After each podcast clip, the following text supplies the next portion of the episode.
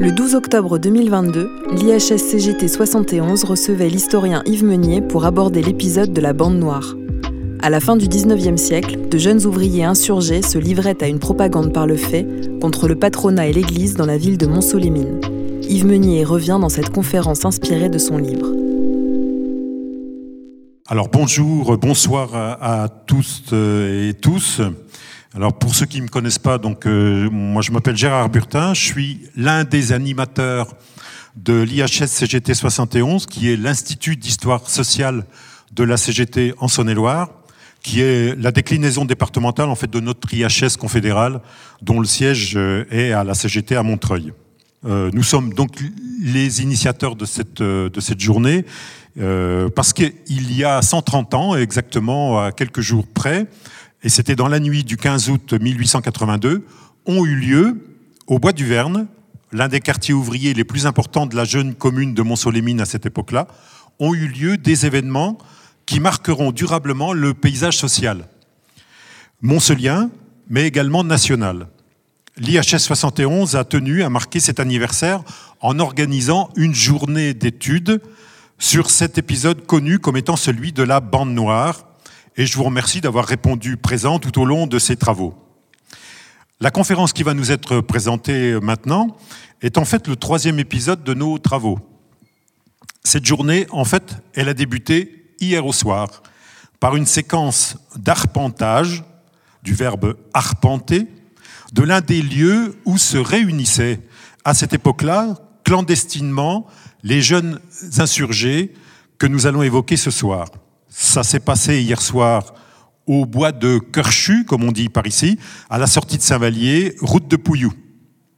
Alors ce fut un grand moment, ça je peux en témoigner, proposé et organisé par l'équipe d'Odile TV et nul doute que ceux qui y ont participé à cette sortie en garderont longtemps un excellent souvenir, je l'imagine.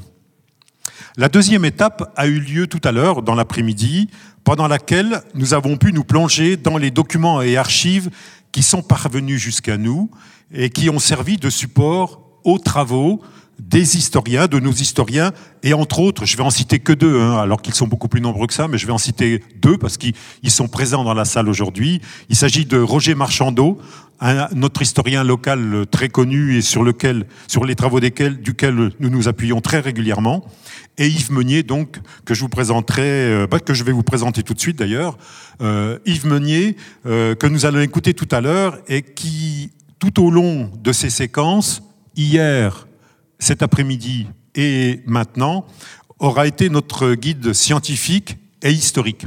Alors Yves, il est, c'est un, régional ou c'est un local, hein, il est originaire du Creusot, il a été enseignant dans notre région, puis il me semble après dans le sud-ouest, peut-être bien, je suis pas sûr de mon information là ici. Il s'intéresse aux sources de l'anarchisme ouvrier et il devient, de fait du fait de ce travail, un grand connaisseur des problématiques sociales et syndicales de la fin du 19e, et en particulier dans notre région. Il est également l'auteur de l'ouvrage paru en 2017, dont le titre est La bande noire, propagande par le fait, dans le bassin minier 1878-1885. Et puis, je pense qu'il se fera un plaisir de vous le dédicacer tout à l'heure à la fin de la, de la conférence.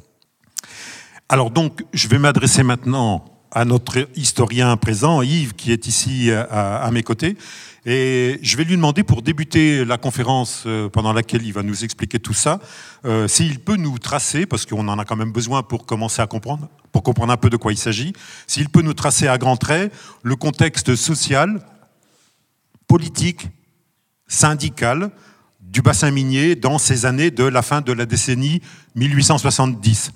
Existe-t-il, par exemple, parce que ça, ça nous intéresse, nous, à l'IHS 71, existe-t-il, par exemple, des embryons d'organisations syndicales dès cette époque-là? Bonsoir. donc, euh, on embraye directement euh, à partir de cette question. Euh, oui, il existe des organisations embryonnaires de type syndical. on appelle ça à l'époque les chambres syndicales. Alors, c'est pas un syndicat, et c'est pas un parti. Et on verra que ben, c'est quelque part les deux. Et dans ce contexte-là, euh, il faut remonter un petit peu en, amont. pour comprendre un peu les choses, c'est-à-dire dix ans avant, au Creusot, dont tu parlais il y a cinq minutes, la commune du Creusot. Alors, tout le monde connaît la commune de Paris, il y a eu des communes de province, je ne vais pas refaire toute l'histoire, euh, mais il est nécessaire de quand même reprendre ce moment-là, puisqu'il explique des choses sur ce qui va se passer à Mont-Solémine dix ans après. Donc en 1870, c'est encore le Second Empire, et donc euh, au Creusot, il y a des grandes grèves, 69, 70, et euh, ça aboutit avec deux jours d'insurrection, plutôt soft quand même, il n'y a aucun tir de, fusil ni, euh, ni de mort, contrairement à d'autres endroits, et, euh, et, donc qui amène une proclamation de commune au Creusot. À partir de là, va s'enclencher un cycle de répression contre les communards creusotins, dont une partie s'exilera en Suisse, en particulier Jean-Baptiste Dumay, dont le nom est connu, puisqu'il sera le premier maire euh, républicain, socialiste, euh, nommé par euh, le pouvoir républicain à la suite de la chute de l'Empire, après la guerre contre la Prusse. Mais autour de Jean-Baptiste Dumay, il y a d'autres personnes. Et puis il y a surtout, parce que la commune n'est que deux jours, il y a surtout un mouvement qui s'est créé et qui a a trouvé l'aboutissement structurel de ce mouvement dans la création d'une section de l'Association internationale des travailleurs, l'AIT. Au Creusot, il y a ce groupe qui a été le groupe le plus en avant-garde dans, les grèves et dans euh, la mise en place de la commune. Euh, parmi eux, on retrouvera euh, quelques éléments qui n'ont pas été condamnés au procès. Le procès de la commune du Creusot n'a pas été si terrible que ça, puisque ceux qui ont eu des grosses condamnations étaient en exil, Dumay et Gaffio, ainsi que Supplicy. Euh, donc euh, certains anciens des grèves du Creusot vont se retrouver mineurs à Monceau-les-Mines. Ça aura de l'influence, beaucoup d'influence, puisqu'ils vont importer, apporter à Montsolémine une pratique qu'ils avaient déjà euh, dans l'Association internationale des travailleurs et une pratique euh, de clandestinité. Ça existait déjà au Creusot. Les réunions dans les bois, ce qui va donner le nom à la mort noire, c'est ça, c'est le fait de se réunir la nuit dans les bois, clandestinement, puisque la législation de l'époque, après la commune, euh, il y a la loi du fort d'interdiction euh, de, l'international, affiliation à l'international, mais il y a d'autres lois qui sont encore en vigueur, même sous cette république, d'après la commune, république bourgeoise, euh, d'interdiction de réunion.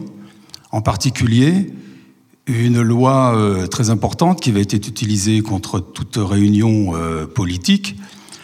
C'est un article du Code pénal napoléonien de 191, je crois, qui interdit de se réunir à plus de 20 euh, sans euh, information, euh, autorisation préfectorale. Donc pour, on comprend bien que pour un paysage industriel comme celui de, de Montceau-les-Mines, où le patron, il y a un seul emploi, c'est la mine, se réunir, donner un nom, c'est de suite être congédié de la mine. Donc, d'où les réunions clandestines, comme au Creusot dix ans précédemment.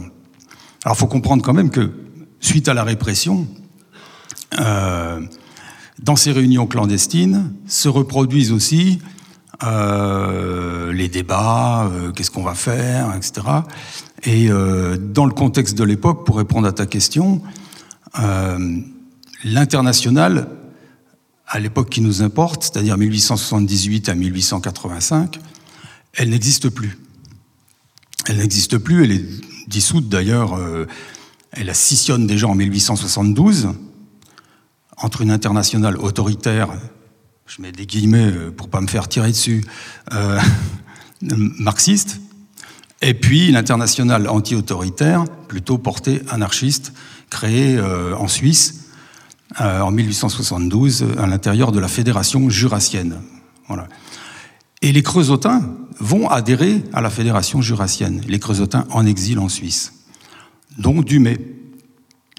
Dumay rentrera avec l'amnistie des communards, sur un paysage local où le paternalisme a repris tous ses droits après l'insurrection de la commune au Creusot, et où à Montceau-les-Mines, le patron des mines, Léonce Chagot, euh, impose un ordre euh, économique d'oppression qu'on connaît. Hein. ils sont 5000 mineurs à l'époque, hein, dont euh, la moitié au fond, et avec une politique de contrôle social qu'on connaît bien ici, et une aide indéniable de la part de l'Église qui sert à Montceau-les-Mines de mouchard. C'est-à-dire qu'au Creusot, le mouchard se recrute chez l'ouvrier, principalement. À Montceau-les-Mines, le mouchard, c'est l'église, c'est le curé, ce sont les sœurs, et qui surveillent les quartiers, qui surveillent et qui vont jusque dans les maisons, euh, qui euh, obligent aux enterrements religieux. Il faut savoir qu'il n'y a pas d'enterrement euh, à l'époque euh, civile, ça n'existe pas. Il y aura une loi bien plus tard, à la fin du 19e. Donc les cimetières étant propriété de l'Église, le fief moncelien étant propriété de la Compagnie des Mines, on est enterré à l'église. Chagot, le patron, étant un jésuite réactionnaire, carrément obsessionnel, il n'y a pas moyen de, se libérer autrement qu'en fomentant euh, une lutte. Donc sur ce contexte-là, avec l'expérience de la commune, avec ces ouvriers qui arrivent euh, quelques-uns, ils sont pas très nombreux, du Creusot, euh, qui ont ces pratiques de, de clandestinité, de réunion, etc. Ils sont plus anciens. Va commencer par se créer euh, des sociétés secrètes. Elles vont pas venir tout de suite. Il y aura la grève de 1878 qui va se déclencher, qui aura les mêmes mots d'ordre que celle qui a eu lieu au Creusot dix ans avant en 1869, c'est-à-dire la gestion de la caisse de secours, le temps de travail et les salaires. C'est toujours la même histoire. À la caisse de secours, tout le monde sait et voit bien ce que c'est. Euh, c'est tout simplement la sécu d'aujourd'hui, c'est-à-dire avoir avoir une sécurité sociale, avoir euh, euh, ne pas être pendu par euh, juste le salaire et pas de salaire, j'ai plus rien. Si tu n'es pas à, à mineur, si tu ne travailles pas pour la mine, tu ne peux pas vivre. C'est le seul emploi possible. Et comment tu fais quand tu es renvoyé Tu es obligé de partir ou réduit à la misère. Donc il n'y a pas de sécu sociale. Mais c'est la revendication principale qui va d'ailleurs traîner jusqu'à aujourd'hui, où euh, on, veut, on, veut, nous la, finir de, de nous la démanteler hein, avec le pouvoir tchétchérien que nous avons. Euh, et, et, donc du coup, euh, on se rend bien compte que cette histoire, c'est la nôtre ne serait-ce que par les revendications. Si je peux me permettre, la grève de 1878 que tu évoques, elle fait suite aussi quand même à un événement un peu particulier à Montsou, qui est euh, la prise de la mairie par euh, un, un maire euh, républicain, qui est le premier maire qui est élu, c'est le docteur Janin, et qui provoque, enfin, Chagot étant fort en colère d'avoir perdu cette mairie, licencie à tour de bras des mineurs, de ces ouvriers qu'il soupçonne d'avoir voté pour euh, Janin. Tout à fait. Ouais. Et donc, du coup, euh, on peut écouter euh, une, séquence, une séquence audio. Là, à l'écran, vous avez un article du Progrès de Saône-et-Loire du mercredi 6 mars 78, dont on va écouter un extrait, qui montre un petit peu l'ambiance et d'ailleurs le Progrès, journal réactionnaire, et l'ambiance du moment. Nous avons le regret d'apprendre que les ouvriers du Monceau ne sont pas encore descendus dans les puits et n'ont pas repris leurs travaux. Contrairement aux promesses faites à leurs délégués, ils persistent à prolonger la grève et par suite à laisser peser sur eux une situation qui leur deviendra de plus en plus onéreuse.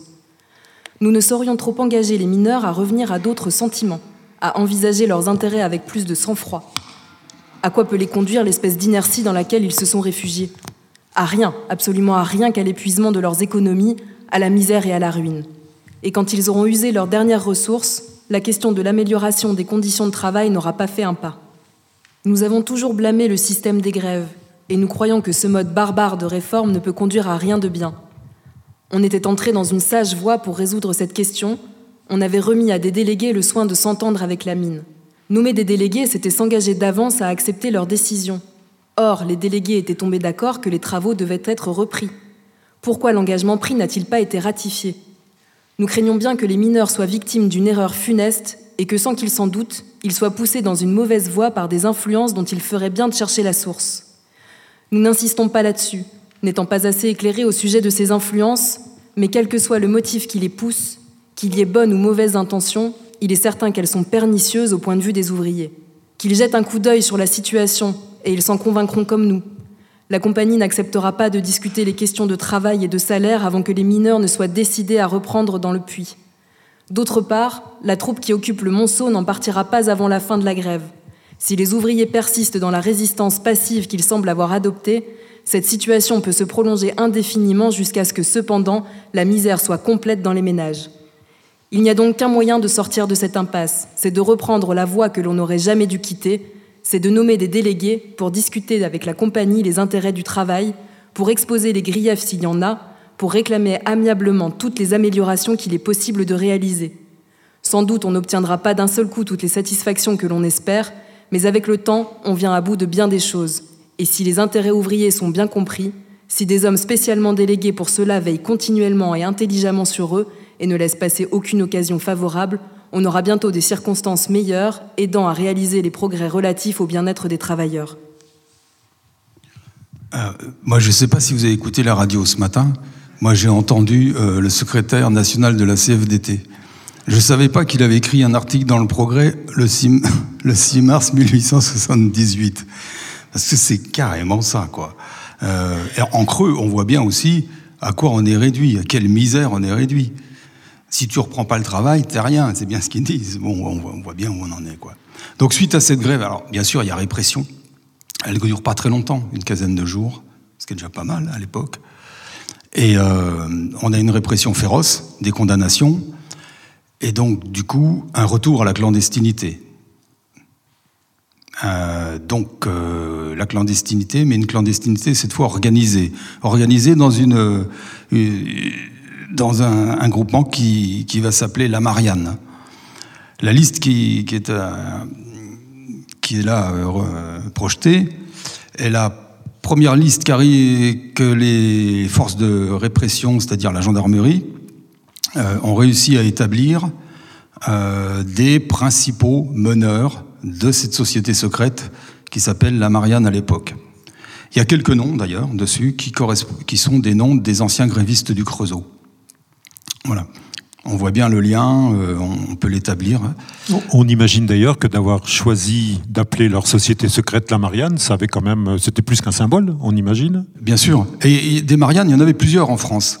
Euh, et c'était à cette époque, dans les années 1870, des sociétés secrètes montées pour éviter, le pour contrer la tentative de retour à la monarchie vers 1873, hein, euh, avec l'histoire de MacMahon, euh, qui est président de la République d'ordre moral, et la tentative de, retour d'un coup d'État, quoi, monarchiste. Et on se souvient de l'anecdote où, en fait, il ne se serait pas entendu sur euh, la couleur du drapeau. Et donc, pareil que c'est ça. Et donc, voilà, ces sociétés secrètes qui se nommaient Marianne, il y en avait plusieurs en France dans les années 1870. Et sur le terreau moncelien, elles vont, se, elles vont recruter eh ben, euh, dans, les effectifs de la mine. C'est le mineur qui rentre là-dedans. Ça explique beaucoup de choses. C'est-à-dire qu'on n'est pas dans une société secrète d'une ville plutôt administrative ou, euh, euh, ou avec d'autres emplois. Ici, il n'y en a qu'un seul. Donc fatalement, il y a une référence de classe. Donc rester juste pour le rétablissement de la République, ça devient vite insuffisant, d'autant que ce coup d'État n'a pas eu lieu. Euh, donc à partir du moment où il y a répression et qu'on forme une société secrète, on pose des questions qui sont les mêmes que celles de la grève, euh, c'est-à-dire euh, la hausse des salaires, la caisse de secours, la gestion de la caisse de secours par les ouvriers eux-mêmes, c'est la question centrale, et le temps de travail, voilà, les conditions de travail. Donc cette société-là, l'administration connaît apparemment euh, un certain nombre de ses leaders. Le maire Octave Janin, qui est un républicain dont tu parlais, se dit qu'il lui va arranger les affaires. L'administration à l'époque, elle a peur surtout d'un retour de la grève. Donc elle n'imagine pas ce qui va se passer après. Ce qu'elle veut éviter, c'est la grève. Donc on temporise. On temporise, mais les choses bouillonnent. Bouillonnent dans les bois, dans ces réunions. voilà. Et on arrive à ce moment, 79, 80, c'est l'amnistie des communards. Sur ce terrain-là, retour de Jean-Baptiste Dumay, qui euh, revient au Creusot et qui essaye de, enfin essaye, met en place les premières chambres syndicales dont je parlais au début. Pour répondre à ta première question, chambres syndicales qui sont en fait des groupements corporatifs euh, que l'on peut, légaux, ça c'est légal de monter une chambre syndicale, la législation, c'est par contre, il ne faut pas y faire de politique. Et quand on se réunit, alors c'est toujours un morceau de la loi Le Chapelier qui n'a pas été euh, euh, supprimé. Il y en a un bout qui avait été supprimé sous Napoléon III. On avait le droit de coalition, mais à l'intérieur de ces réunions, on n'a pas le droit de dire n'importe quoi. D'où la présence, certaines fois, quand on fait des réunions un peu plus nombreux et qu'on a demandé l'autorisation, quand on est plus de 20, d'un commissaire de police, toujours, qui est là pour noter tout ce qu'on dit. Là-dessus, ces chambres syndicales, Dumay commence à les monter chez les sidérurgistes du Creusot. Il y en a une ou deux, et sur Mont-Sélémine, s'en montent trois. La Pensée, euh, l'Union des travailleurs de Blanzy, La Pensée c'est au Bois du Verne, et la Santa Maria au quartier des Bois-Francs. Voilà, ces trois chambres syndicales euh, se montent dans ces années 1881-82. Euh, au niveau local, plus largement, euh, c'est aussi un problème politique, puisque depuis 1879, s'est créé le premier parti ouvrier en France, à Marseille, auquel Dumay s'est affilié et qui tente de regrouper dans son sein les chambres syndicales et d'autres groupements, les cercles d'études sociaux, etc. Il y a, ce que je disais tout à l'heure, la distinction entre syndicats, partis, euh, tout ça n'est pas clair. C'est comme au temps de l'Association internationale des travailleurs, ça forme un tout. Donc la base du Parti ouvrier, à Montsolémine et au Creusot, se réunit dans les chambres syndicales. Voilà.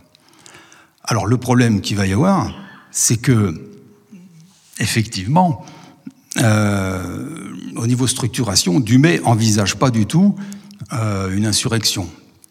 Lui, il, il, cherche un mandat finalement. Il va devenir secrétaire de la, première fédération socialiste du département. Et euh, en regroupant la base des chambres syndicales dans le Parti ouvrier, il commence à, monter euh, une politique réformiste qu'on connaît bien depuis, euh, et par l'élection, etc. Mais sur ce terrain bouillonnant ici, avec la répression de la grève, etc., à Montsolémine, ça prend qu'à moitié. C'est-à-dire que le calque, les, adhérents des chambres syndicales montceliennes gardent les pratiques clandestines qu'ils avaient dans la Marianne. Et ils sont nombreux. Et en particulier au Bois du Verne. On estimait qu'au Bois du Verne, à l'époque, presque la totalité des familles avaient un adhérent, euh, enfin, parce que la totalité des mineurs, du coup, avaient euh, été adhérents de la Marianne. tout en adhérant aux chambres syndicales. C'est-à-dire qu'on a déjà euh, des choses qui tiraillent comme ça. On a une base remuante, euh, plutôt les jeunes, déjà à l'époque, et puis euh, des directions de chambres syndicales qui ne sont pas du tout sur cette option insurrectionnaliste. Ça s'explique. Vito, qui est dirigeant de chambre syndicale, Bono, au Bois du Verne, ne sont pas mineurs. Mais on ne peut pas mettre un mineur euh, dirigeant de centre syndical euh, secrétaire. Si on fait ça, on doit donner le nom, il est de suite congédié de la mine. Donc ça s'explique, euh, on voit bien que ce sont des artisans ou d'autres professions, le peu qu'il y a, qui, qui peuvent devenir secrétaire de chambre syndicale. Mais ça a des conséquences. Et on va voir que, justement, comme la situation se tend, que bon, finalement, dans ces réunions officielles, quand on est moins de 20, euh, on discute surtout de mutualisme, euh, comment euh, on fait une caisse commune, et en fait on essaye de remplacer la Sécu qui n'existe pas. pour donner des indemnités aux malades, à ceux qui sont congédiés, de la solidarité nécessaire. Voilà. Mais on en reste là. Bien sûr, parce qu'aussi en réunion, on ne peut pas parler d'autre chose. Donc on maintient aussi les réunions dans les bois, y compris pour les modérer, même pour parler d'augmentation de salaire, parce que ça, ça devient politique. Donc comme il ne faut pas en parler, on en parle dans les bois encore. Et euh, on arrive à, une situation où les plus jeunes euh, commencent à, être impatients. C'est surtout ça ce qui se passe, quoi. C'est qu'il y a aussi un phénomène générationnel, quoi. Et euh, il y a tout un mouvement qui commence à monter, surtout que le, est nommé sur le, sur le bassin le fameux curé Gauthier, qui lui, c'est vraiment le mouchard patenté de Chagot, euh, qui bon, bah, surveille, surveille avec les sœurs au bois du Verne la population. Et donc il va devenir une cible. Et la première cible des plus jeunes, ça va être l'Église. Donc on va foutre des croix en l'air, euh, ça commence comme ça, et on va perturber les enterrements euh, religieux. Euh, ils vont trimballer un cercueil dans toute la ville de Mont-Solémine en faisant courir, courir, le curé Gauthier derrière. On va faire des chansons, on va écrire des lettres de menace. D'ailleurs, on va écouter en audio la lettre de menace au curé Gauthier. Citoyen curé Gauthier, nous avons qu'un mot à te dire c'est que dans le délai de 48 heures, si tu es toujours dans ton écurie, nous se chargerons de ton affaire. Il y a assez longtemps que tu nous pèses dessus les bras, y autant que de nous débarrasses. Quand tu es venu ici, tu t'es vanté que tu voulais que tout le monde vienne faire la dinde au derrière de tes trousses, te lécher les crottes de ton sale cul. Mais voilà bientôt que l'on te tient. Prends bien garde à ta tête de cochon. On pourrait bien te la sortir avec quelques plombs. Va, va, va, sale curé, avec toute ta clique, ainsi que tes compagnons buveurs de sang de nos frères. Tu t'en rappelles bien quand tu faisais détruire nos frères, mères, enfants. Souviens-toi encore que nous sommes ni deux, nous sommes assez nombreux pour venger maintenant le sang de nos frères. Va-t'en vite, y a rien que temps. Si tu ne veux pas être haché et broyé, je ne peux pas en mettre plus long. Y en pleure de rage que je vois que je te tiens pas dans ce moment-ci. Voici notre signature, bande noire. Et on a là la première revendication de la bande noire écrite. Euh, c'est-à-dire, c'est la première fois qu'il se nomme bande noire, euh, il signe bande noire, c'est la revendication de la bande noire. Ce qu'on a à l'écran, c'est la fin de la lettre, avec un dessin d'ailleurs du curé Gauthier. Euh, voilà ton portrait, vieux buveur d'eau bénite et de blanc, vieux mangeur de blanc de crapio, vieux cochon, vieux sale. Voilà, refrain qu'on a utilisé hier dans les bois, ça sonnait bien, c'était pas mal. Et euh, donc c'est la première signature. Ils reprennent en fait à leur compte. Ils renversent. Parce que le premier à appeler ça la bande noire, c'est le lieutenant de gendarmerie Mout. C'est lui qui a qualifié les, réunions secrètes de bande noire. Et là, ils le reprennent à leur compte, et c'est nous, la bande noire, voilà, Curé Gauthier, lettre de menace. On est à ce moment-là. Et là, 1881, c'est cette année-là, où commence à, s'afficher vers les puits de mine, à l'entrée des puits de mine, des affiches de ce type, euh, contre les employés euh, de l'administration de Monceau. Depuis longtemps déjà, vous poursuivez injustement la liberté du citoyen. On a encore quelque chose de très républicain que vous opprimez plus qu'avant 93. Même chose, hein, mais ces choses ont un, terme. Le comité secret de l'Union sociale internationale on ne sait pas trop ce que c'est, c'est bon voilà, a juré de se venger par tous les moyens en son pouvoir, union et force, gloire à la République. On dirait un tract gilet jaune. Euh, union et force, hein, voilà. Quelque part, hein. Donc, euh, tout, ça s'accumule et commence vraiment à tendre la situation, d'autant qu'à Lyon, pas loin, euh, à l'époque, Monceau était très tourné vers Lyon, au niveau militant. Et euh, c'est monté un journal qui s'appelle Le Droit Social. Il existe depuis 81 et il était l'organe de la Fédération de l'Est du Parti ouvrier au départ. Et à l'intérieur, beaucoup d'anarchistes lyonnais ont un peu renversé la majorité, ont pris les, rênes du droit social et vont le changer en étendard révolutionnaire. Le droit social, c'est ça. Tout le monde se rappelle les, Massacre de la Ricamarie euh, en 1869, si je ne m'abuse. Je peux peut-être faire une erreur là. Ou une euh, manifestation de mineurs réprimée dans le sang. Et là, c'est le droit social de 1882. Qui va en fait passer de... Alors on a un sous-titre, c'est Organe socialiste révolutionnaire, et qui va se transformer en étendard révolutionnaire. Alors l'étendard révolutionnaire, en fait, il va, c'est un changement de titre du droit social, et en fait toute cette équipe va changer euh, sept fois de titre dans les années qui suivent. Avec la répression, euh, le gérant qui, est emprisonné, etc. On change de titre pour recontinuer, et ça va s'appeler le, drapeau noir. Enfin, on voit bien que l'hydre anarchiste, et à partir de l'étendard révolutionnaire, on passe à des journaux anarchistes. Qui sont diffusés en masse sur le bassin à Mont-Solémine, euh, par l'intermédiaire d'un creusotin, Michaud, et d'un Montselien voisin, euh, qui sont les correspondants, qui étaient les correspondants du droit social, et qui vont devenir les, les correspondants de l'étendard révolutionnaire. Et comme la cocotte monte, euh, ça chauffe ici à Mont-Solémine, ces journaux sont lus c'est vrai qu'ils ne sont pas très instruits, mais parmi eux, certains savent lire et lisent aux autres. Et d'ailleurs, quand euh, ça va exploser le 15 août 1882, euh, avec l'émeute de la chapelle du Bois du Verne, on retrouvera l'étendard révolutionnaire sur la table euh, de, la, de la réunion de la chambre syndicale du Bois du Verne. Oui, d'ailleurs, si je peux me permettre à ce moment-là, d'ailleurs, de ton, de ton explication, parce que tu as parlé tout à l'heure de syndicalisme, tu as euh, évoqué aussi euh, tout le, socialisme politique qui commençait à se développer, le parti euh, ouvrier que tu as évoqué tout à l'heure. Là, maintenant, tu te mets à parler d'anarchisme.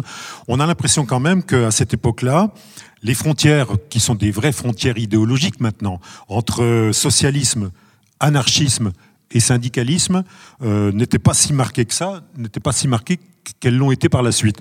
Alors, ce qu'il faudrait peut-être nous préciser, c'est qu'est-ce qu'il en était réellement à la fin du 19e Et puis, est-ce qu'on peut être sûr que les militants qu'on évoque depuis tout à l'heure, ils ont bien la conscience de ces différents courants de pensée? Oui, la question est fondamentale. D'ailleurs, quand tu, vois le sous-titre euh, L'étendard révolutionnaire, tu as organe anarchiste hebdomadaire. On est passé de socialiste révolutionnaire à organe anarchiste hebdomadaire. Ce qui ne veut pas dire que l'anarchisme ne fait pas partie du socialisme. Là, là cette distinction, elle n'y est pas encore entre. Euh, euh, pour faire court, le problème qu'on a avec la définition de l'anarchisme, pour moi, je n'engage que moi là-dessus, mais avec les recherches que j'ai faites et en même temps, c'est idéologique. Hein, je vais pas, jamais vu quelqu'un faire de l'histoire euh, euh, sans avoir une pensée, un angle, etc. Qu'on en trouve un autre et qu'on contredise, ça m'intéresse. Mais l'anarchisme à l'époque, en France, on parle bien, et, en particulier dans ce triangle bassin minier, Monceau, euh, Lyon, Saint-Étienne, c'est des militants qui sont dans le Parti ouvrier depuis 1879. Euh, en particulier en 82, et euh, qui sont en pleine, euh, en pleine construction idéologique. C'est pas défini, effectivement, la frontière n'est pas définie. Mais, quand on voit la transformation sur Lyon, elle va influer sur Montsolémine énormément. C'est-à-dire que, surtout dans la jeunesse, voyant que les leaders de ces chambres syndicales sont plutôt timorés, la jeunesse plutôt impatiente, vers qui ils se tournent? Vers ceux qui prônent une insurrection pour aller plus vite. Les conditions de travail sont épouvantables. On veut arriver à, on, meurt avant 50 ans. Euh, voilà, voient en fait, ces jeunes, ils voient leurs parents mourir. C'est la première génération qui, euh, après ce qui s'est passé la, la, commune, voit ses parents mourir. Ils veulent, simplement, ils veulent vivre ces jeunes et ils veulent pas attendre le bonheur. Dans 30 ans, ils seront morts. Donc il y a un côté euh, immédiat, et l'anarchisme répond à ça à l'époque, par ces journaux lyonnais.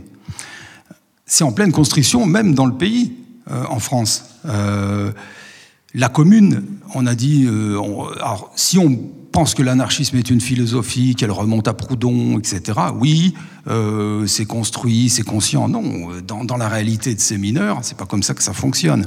On est dans la construction de l'anarchisme révolutionnaire. Ce qui n'est pas la même chose. C'est-à-dire, avant, c'est un stigmate.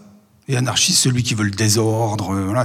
À partir de là, ça devient euh, un mode d'action plus qu'une identité, un mode d'action pour parvenir au socialisme révolutionnaire.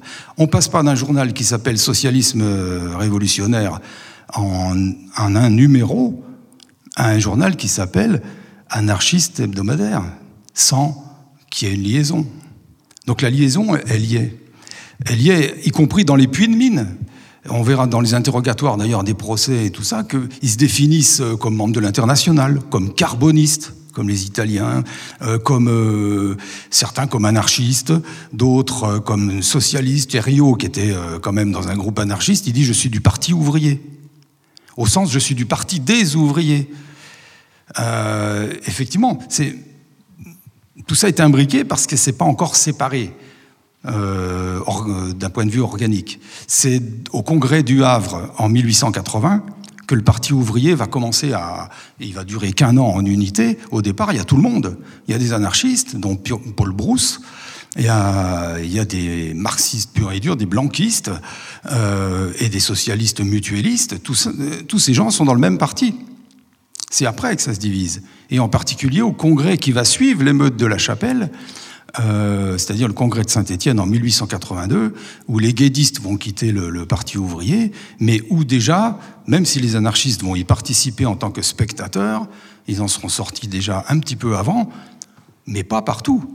Ça dépend des endroits. Il y a aussi un phénomène local, c'est-à-dire que dans un milieu comme Montsolémine, où tout le monde travaille au même endroit, la division, elle se fait pas comme ça.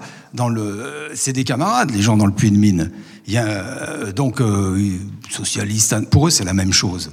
Faut, faut comprendre ça, quoi. Et euh, c'est un peu comme la situation espagnole. Moi, je fais. Alors là, on fait un bond très rapide. Au début du XXe siècle ou à fin XIXe, à la fin de l'international, euh, le socialisme en Espagne, c'était l'anarchisme à un moment donné, à Montceau-les-Mines, on aurait pu aboutir à la situation comme ça, où le socialisme, c'est l'anarchisme. C'est-à-dire, c'est c'est ceux qui, qui, représentaient le mieux la voie la plus rapide pour y parvenir. Donc l'anarchisme comme un outil et le socialisme comme une perspective. Alors on est loin, juste pour terminer, du être anarchiste. on n'est pas dans une secte euh, je suis anarchiste, je me comporte comme ci ou comme ça. Non, c'est pas du tout ça. On est dans une perspective d'outils qui permet d'aboutir à une société. Le Parti ouvrier en France, euh, ses premiers statuts, parlent de communisme libertaire. On doit parvenir au communisme libertaire. C'est le congrès du Havre de 80. Voilà. Alors, à la mi-82, on en arrive donc à, ce, fameux épisode que tu as évoqué là il y a quelques minutes, qui est donc la, fameuse nuit du 15 au, au 16 août 82. Alors, est-ce que tu peux nous donner le, le contexte, les faits, la chronique de, ce grand moment, de ce grand moment révolutionnaire euh, dans le bassin minier? C'est un grand moment révolutionnaire. Bah, c'est le couvercle social qui saute là. C'est carrément une émeute spontanée. Il hein, n'y a pas de préparation euh, de coups. Euh, euh, voilà, il y a des réunions de chambre syndicale ce soir-là. Donc, quelques plus jeunes et quelques plus décidés euh, vont faire un coup à la chapelle. Voilà. Donc, ils se sont concertés, sûrement quelques jours avant, peut-être on ne sait pas combien de temps avant, pour faire un coup. Le 15 août, parce que le 15 août c'est férié, c'est la seule fête euh, que reconnaît Chagot, il reconnaît pas le 14 juillet, il reconnaît le 15 août, hein, la Vierge, etc. Et euh, donc dès le matin, il faut dire que tout le monde commence à, picoler, et ils sont bien chauds dans la journée. Ce qui, bon, dès le soir, il y a les réunions de chambre syndicale, et d'ailleurs, dans tous les comptes rendus, on verra que bon, ils sont pas tous d'accord là-dessus, les dirigeants surtout pas, euh, Bono, Vito, etc. Sauf la Santa Maria. C'est très important de voir cette chambre syndicale, qui est une scission d'une des deux autres, qui est une scission euh, très récente, à ce moment-là, de la chambre syndicale euh, de Blanzy. Pourquoi?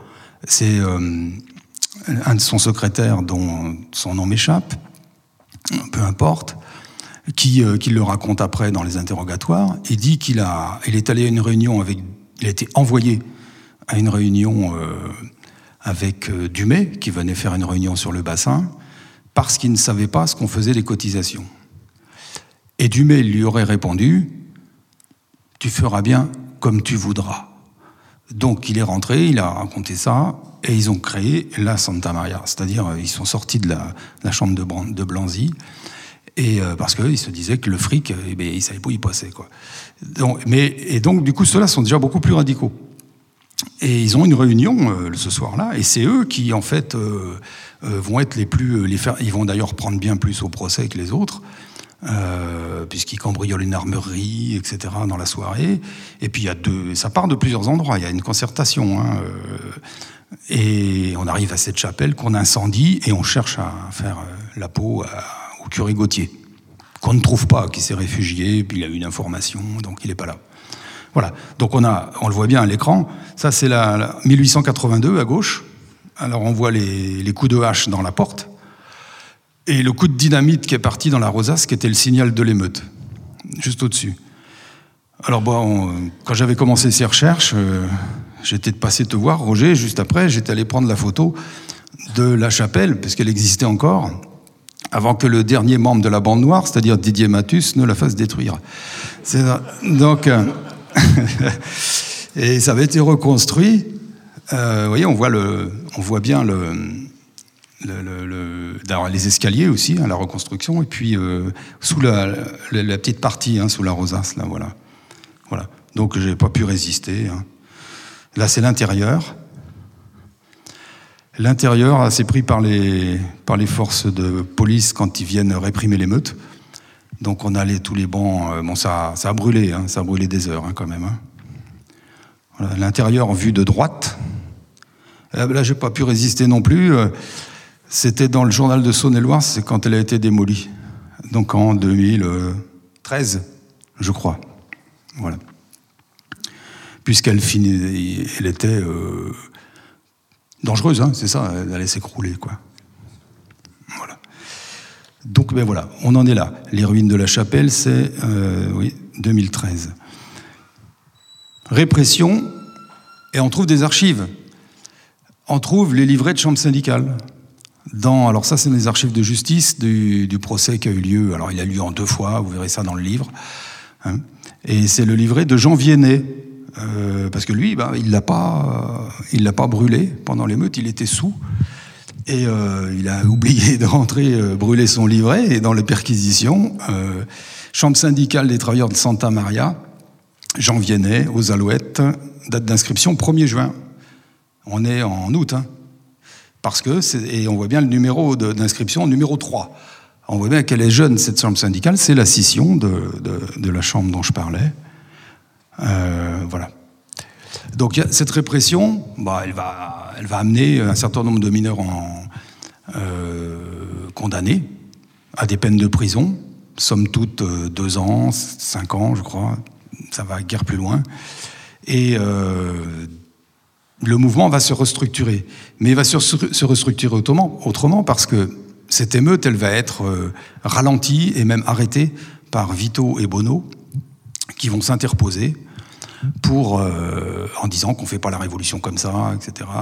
Voilà, qu'il faut rentrer chez soi. Et, euh, chez les jeunes, euh, ça ne va pas passer, ça. Voilà.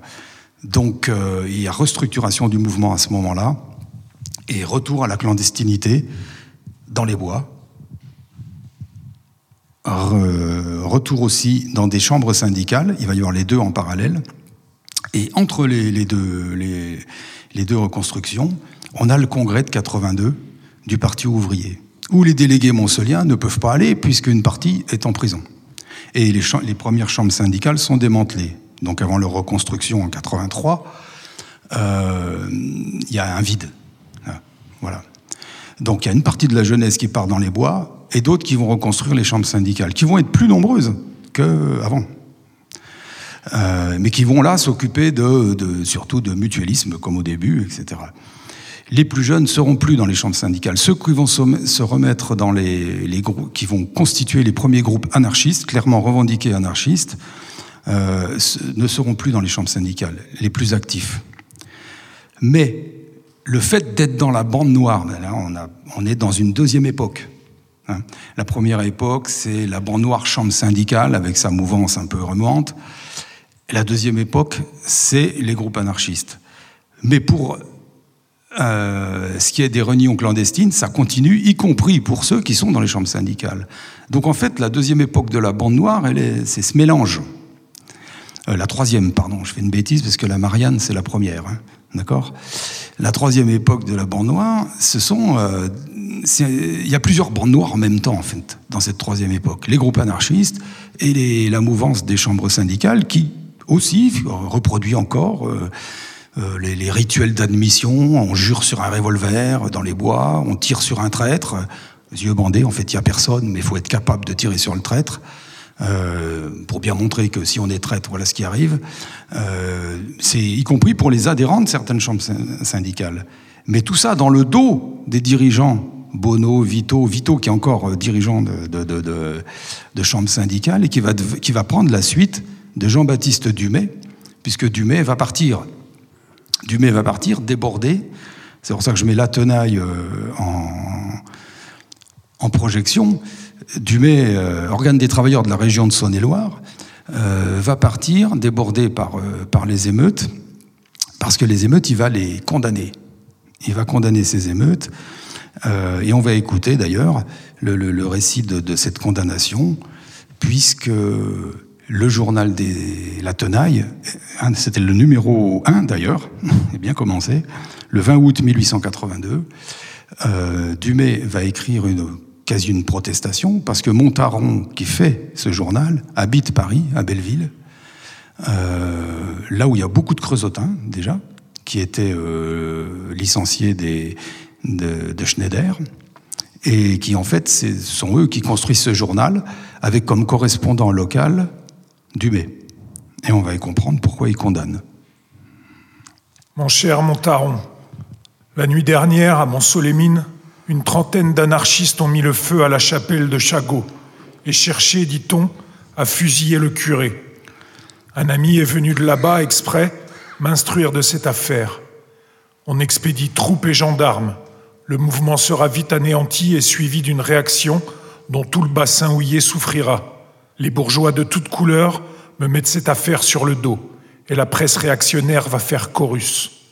Je me transporterai néanmoins sur les lieux si l'affaire devient grave. Je trouve toutefois qu'elle est insensée. À vous et à la Révolution. Du mai.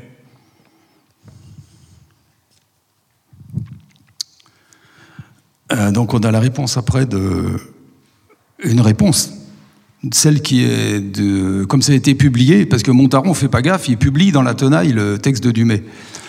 Ah, bon, du coup, l'étendard révolutionnaire, le journal anarchiste lyonnais, tombe là-dessus et euh, écrit ça.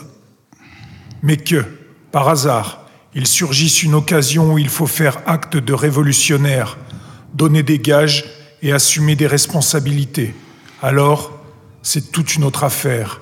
L'insurgé de la veille s'empresse de renier les principes dont il faisait tant de fracas, et sous sa peau de faux frère, où l'odeur de la poudre fait courir un frisson de chair de poule, reparaît le poltron quand ce n'est pas le délateur. Les troubles de Montsolémine viennent de nous donner une édition nouvelle de cette éternelle histoire des intrigants. Il s'agit du citoyen Dumay, l'ex-chef de la commune du Creusot. Bon là c'est clair, la division elle, commence à prendre forme. Alors, en plus, Dumay va être, pendant le procès va être euh, bon. Bien sûr que la réaction, elle a envie de mettre tout le monde dans le même paquet, démanteler les chambres syndicales. Chagot, il serait bien content que tout ça disparaisse euh, et que Dumay, par la même occasion, euh, voilà. Donc, il est interrogé lui quand même à Paris parce qu'il s'est réfugié à Charenton-le-Pont par le commissaire de Charenton-le-Pont au moment du procès il ne sera pas, même comme témoin, même un des avocats de, de, de, des, inculpés, euh, des insurgés de, de 82, demandera que Dumay vienne témoigner. Mais euh, le, juge et le procureur ne, ne, donneront pas suite à ce procès, d'ailleurs, qui va se dérouler en deux parties. Hein.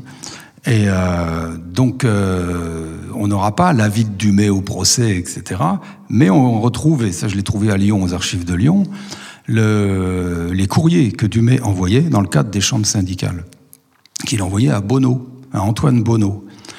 Et il y a un courrier très intéressant qui, euh, on en parlera peut-être plus tard parce qu'il faut avancer un peu dans la chronologie, parle du grand soir, de cette mythologie du grand soir. Le courrier parle pas de ça, mais il dit le grand jour. Et par contre, au tribunal, on va, on va interroger Bono sur ce courrier qu'il a reçu en 1881 de Dumay. Le grand jour s'approche. Qu'est-ce que ça veut dire? On, on, verra le rapport avec le grand soir tout à l'heure. Et euh, donc du coup, on est à cette époque où, voilà, congrès de 82 fini, scission du mouvement, groupe anarchiste. Groupe anarchiste, c'est pas pour euh, simplement lire la presse dans les bois. Hein. On cherche de la dynamite. Et c'est là où on va avoir un an et demi on peut appeler ça des nuits bleues par anachronisme, un peu comme, comme faisaient les Corses, d'explosions de, dans tout le bassin minier, où on va euh, élargir la cible, c'est-à-dire on va passer d'attaques contre les croix, euh, les reposoirs religieux, les chapelles, euh, ça va continuer, mais aussi les domiciles des ingénieurs et des marqueurs de la mine, de, la compagnie des mines. Bon, ça c'est un peu pour faire le décor, c'est ce qu'on trouve dans les archives, c'est les engins que fabriquaient tous ces jeunes dans les bois. Euh, avec euh, de la dynamite. Ça, c'est ce qu'on appelait le tube de. C'est un expert. Alors, euh, la justice, son dossier d'instruction est énorme. Euh, comprenez bien que tout est, il payait des experts en explosifs, etc. pour décrypter un petit peu, euh, voilà, parce qu'il y a des engins qui n'ont pas explosé. Ça, c'était posé devant la chapelle du Mani, il n'a pas explosé celui-là. On l'appelle le tube de Dessolin, du nom de, du jeune Dessolin qui avait 17 ans, parce que c'était l'artificier du groupe euh, 200 Vignes. Voilà, du groupe anarchiste 200 Vignes. Alors, euh, bon, il y a tout, il y a des boulons, enfin bon, c'est des charges incroyables. On se demande comment ils ont pu euh, ne pas se faire sauter eux-mêmes avec des trucs pareils. Et, euh, et, dedans, il y avait les cartouches de dynamite. En grappe, avec euh, de quoi les faire détonner, hein, et, euh, et, des mèches, alors qui étaient très longues, de manière à pas faire sauter avec. Et, et on faisait ces coups en charentaise, en chaussons, en souliers, c'était très rare parce qu'on n'en avait pas, et surtout pas en sabots parce que ça fait du bruit la nuit. Voilà, pour pas être repéré. Mais, mais qui était visé par, euh, par euh, ces, ces envolées euh, et Alors, ces il y a eu plusieurs ingénieurs. D'ailleurs, ça a semé la terreur dans l'encadrement des mines. Mikalowski, euh, euh, je, je, je, chercherai les noms dans le livre, après ça enfin, plusieurs ingénieurs, etc. L'administration de la mine, et puis les bâtiments religieux. Voilà. Peut-être qu'à ce moment-là, d'ailleurs, euh, c'est peut-être le moment que, que vous nous expliquiez, parce que bon, on, a été dans la salle plusieurs à faire euh, la remarque quand on a vu arriver le livre euh, d'Yves, dont je vous ai donné le titre tout à l'heure. Hein, il est sous-titré La propagande par le fait. Et moi, je pense qu'on n'est pas, je suis pas le seul à m'être un peu interrogé sur ce que voulait dire cette formule-là, que j'avais un peu de mal à, comprendre et à saisir. Alors, ça m'a amené, moi, personnellement, à regarder un petit peu ce qui, ce qui paraissait dans, dans, dans les, résolutions des congrès de l'international de cette époque-là. Et j'avais trouvé euh, une phrase qu'on relève dans l'ouvrage de Métron, euh, le fameux Métron dont nous parlons souvent dans, notre, IHS, hein, euh, une phrase qui dit que euh, à ce moment-là, le Congrès de l'International en 81 à Londres a théorisé cette doctrine en disant la propagande par le fait, c'est porter l'action sur le terrain de l'illégalité qui est la seule voie menant à la révolution. Alors c'est une formule euh, qui peut nous choquer, enfin nous interpeller un peu dans notre monde moderne, mais est-ce que vous pouvez nous donner des, précisions, des détails sur cette, euh, affaire Ça remonte en fait un, petit peu avant, 1877, dans l'international anti-autoritaire dont je parlais tout à l'heure, qui s'est constitué en Suisse dans la Fédération jurassienne. Elle a disparu en 1878, mais en 1877, euh, en Italie, euh, il y a une insurrection euh, montée par, euh, entre autres, Costa, Malatesta, qui sont des anarchistes italiens, euh, qui pensent que le fait, l'exemple, doit montrer la voie. C'est-à-dire qu'on a assez écrit, c'est ce que disait Bakounine avant sa mort l'année précédente, euh, il parle qu'on a assez écrit, maintenant il faut passer aux faits. Hein, Bakounine, révolutionnaire russe, anarchiste, théoricien, premier théoricien de l'anarchisme révolutionnaire. C'est pas proudhonien, hein, pas mutualiste. Et donc ce sont ces, Italiens qui vont essayer de faire un coup, ils vont essayer de prendre un village entier avec les armes pour montrer, euh, pour faire un exemple, on pourrait dire presque un coup médiatique euh, sans, les réseaux sociaux, euh, de manière à montrer à, vers où va la voie, avoir un fait détonnant qui engage, qui donne l'exemple et qui permet à d'autres de le faire, c'est-à-dire multiplier ce genre d'insurrection pour arriver à une insurrection générale sur tout le territoire. Ça, c'est le début. C'est pas encore la théorisation de ce que tu parles de la propagande par le fait. Ça, ça vient tout de suite après, parce que dans l'exil, il y a aussi d'autres gens comme Paul Brousse, qu'on va retrouver, euh, qui est un ancien, enfin à l'époque anarchiste encore, dans l'exil, communard. Euh, le médecin, Paul Brousse, hein, vous savez, il y a des hôpitaux, Paul Brousse, qui va devenir le secrétaire du Parti ouvrier en France, dont fera partie Dumay d'ailleurs, etc. Et qui va devenir réformiste, possibiliste, les années suivantes mais qui sera le seul à soutenir euh, l'émeute de 82 dans le Prolétaire, le journal du parti, euh, en disant qu'il le fait en son nom personnel et qu'il n'engage pas celui du parti. Tout en disant que lui, maintenant, pense que le fait, la propagande par le fait insurrectionnel doit laisser la place à la propagande par le fait légal. Et effectivement, quand Kropotkin reprend ça au Congrès, euh, parce que c'est Kropotkin qui amène cette idée du poignard, de l'illégalité, euh, euh, Bruce sent que ça risque, lui dit lui-même que sur des âmes simples, ce genre de procédé risque de faire des dégâts. Donc, euh, il, euh, il, contredit en disant le, prendre par le fait légal qui peut être euh, la solidarité, le mutualisme, la coopérative, voilà, des choses, en fait, tout simplement non violentes. Hein. On voit bien que le, le, clivage, il est sur la violence. D'ailleurs, il le dit comme ça. Hein. il dit la propagande par le fait, un puissant moyen de réveiller la conscience populaire. C'est juste. Pour lui, c'est surtout ça. Euh, éducationniste déjà. Voilà. Donc en même temps, en disant ça, il recule. Pour des prolétaires impatients, il recule la date de la révolution. C'est-à-dire, euh, bah, on va s'éduquer longtemps. Donc, ce n'est pas pour toi la révolution. Elle est pour ton fils, même pas pour ton petit-fils, tu vois. Et, ta petite fille. voilà. Et bon, du coup, euh, pour les plus impatients, bah, c'est surtout ça qui compte. Euh, il, faut, marquer par le fait insurrectionnel, c'est ça la propagande par le fait, euh, faire de la propagande par l'action. Après, ça donnera l'action directe hein. dans les syndicats. Alors j'imagine bien que Chagot, dont on a parlé tout à l'heure, qui est le propriétaire de la mine euh, où travaillent ceux qu'on soupçonne d'être euh, les, porteurs de dynamite euh, à la chapelle, j'imagine bien que Chagot, il n'est pas tout à fait d'accord avec ce qui, ce qui se passe. Je crois qu'on doit avoir un, morceau, un petit morceau d'audio qui doit nous relater ce, que Chagot en pense à, ce moment-là. on n'aura pas le morceau de Chagot, mais on aura celui de François Juillet au procès de 82, euh, qui, euh, parce qu'on en a si on en a parlé, les rituels d'admission dans la bande noire. Et je cherchais le nom tout à l'heure du leader de la Santa Maria, c'était François Juillet. Donc je dirai quelques mots juste après. Il y a eu un an, au mois de juin, deux individus de Blanzy, dont je ne sais pas les noms, m'ont accompagné jusqu'à l'entrée du bois du Plessis.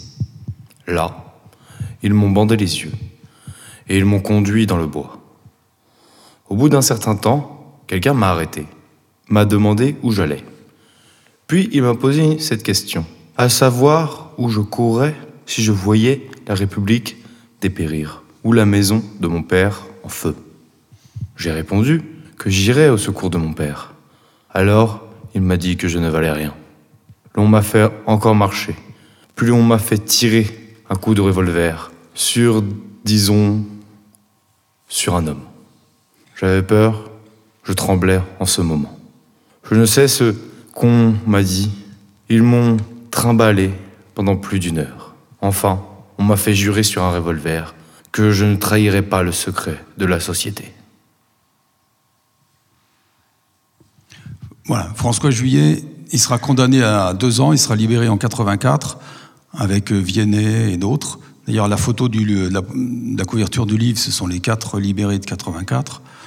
Euh, il aura une vie, euh, une vie d'errance. bien sûr, tricard à la mine de Monceau, donc il travaillera dans la région de Saint-Étienne. J'ai retrouvé son dossier de surveillance de police des années qui suivent dans les archives de la Loire, et ils vont perdre sa trace en 1902 terminé, la police le perd. D'ailleurs, elle dit, euh, parce qu'il y a une surveillance nationale avec les attentats individualistes, que l'histoire qu'on connaît un peu plus, qu'on connaît plus que celle-ci euh, de la propagande par le fait, euh, c'est Ravachol, Vaillant, tous ces, la bombe à l'Assemblée nationale, enfin, tous ces attentats faits par une seule personne l'assassinat du président Sadi Carnot, etc.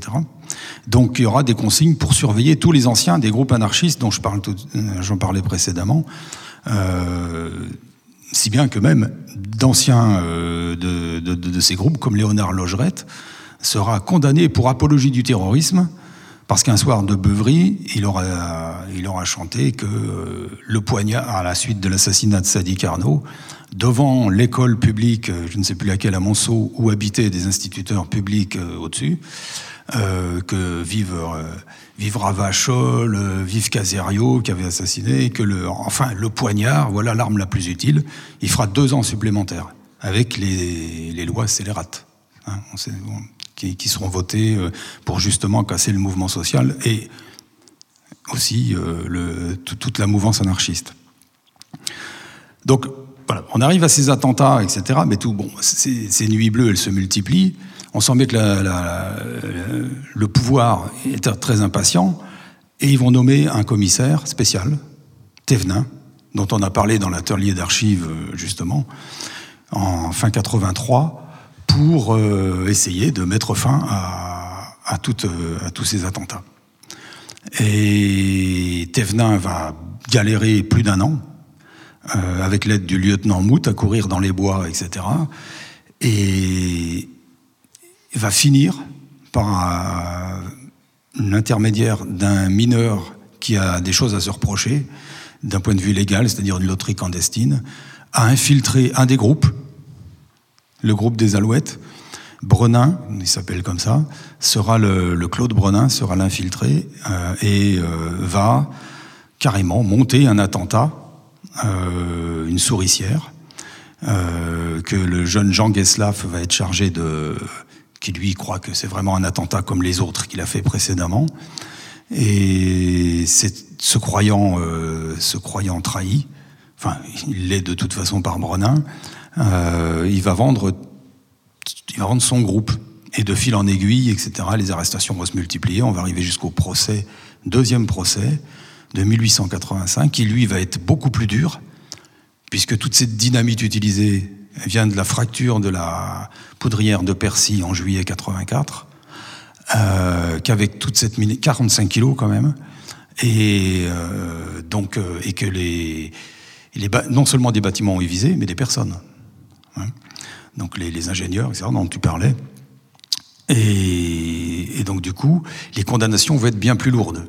D'autant qu'on est en mai 1885, en plein, euh, c'est l'enterrement de Victor Hugo.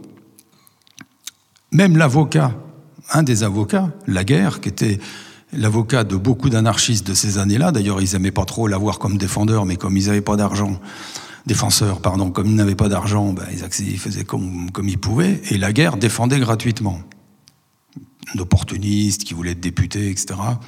Et euh, par contre, il était connu pour celui qui a fait condamner le plus d'anarchistes, tellement il était mauvais. Et, euh, et le jour de l'ouverture du procès de Chalon, en mai 85, la guerre n'est pas là, parce qu'il y a l'enterrement de Victor Hugo. Il fallait faire un peu de posture là-haut, il n'est pas descendu. Il est descendu qu'après. C'était déjà pas trop sérieux. Et euh, donc du coup, il y a quand même trois, trois de ces mineurs euh, qui vont se retrouver au bagne, hein. jamais revenir d'ailleurs. On lire les détails. Et, euh, le mouvement va, va péricliter, là. Péricliter, et on va aboutir à une situation, là on a le plan, c'est le plan de l'attentat fatal, hein, la souricière. c'est au quartier des Alouettes, contre l'ingénieur, marqueur, ingénieur, Étienne, qui était un ancien venu avec la répression, qui était devenu un employé de la mine, et dont la maison existe encore, aux Alouettes. Et c'est l'attentat qui va faire arrêter Geslav, et après, les arrestations vont suivre. En prison, ils reçoivent encore la presse anarchiste. On voit là l'adresse. Charles Lauvernier, qui était membre d'un groupe anarchiste, le groupe de Sans-Vignes. Euh, il y a son adresse et tout. Euh, moi, j'ai retrouvé des paquets de journaux qui n'ont pas été ouverts. Bien sûr, ils ne leur distribuaient pas toujours. Des fois, oui. Et euh, qui sont quasi neufs maintenant, parce que c'est des paquets de vin quand même. Et donc, il y a. Allez, on va dire les 10 au centre, ils sont nickel, sortis de l'imprimerie hier. Ils recevaient le révolté organe communiste anarchiste imprimé à Genève, qui va les soutenir. On a le plan de l'attentat de Monceau. Alors, c'est l'attentat qui va être le plus connu. Parce que, bah oui, c'est celui qui provoque les arrestations. En plus, il y a cette histoire d'infiltration. Donc, avec cet attentat, ça va servir aussi d'alibi à tous les complotistes pour nous dire que toute l'histoire de la bande noire, depuis les reposoirs, depuis 60, depuis 81, 82, euh, bah, c'était en fait des gens payés par les flics euh, qui euh, était là pour euh, que la répression s'enclenche et que le mouvement socialiste soit, soit réduit à néant. On voit bien que l'infiltration, elle a duré 15 jours quand on cherche, et elle est à la fin. Et l'œuvre d'un mineur qu'on a, qu'on a embauché, il va recevoir une somme, hein, voilà. Il va finir d'ailleurs agent euh, de police à Alger, Brenin, après avoir fait quand même deux ans de tôle, parce que le commissaire va devenir fou.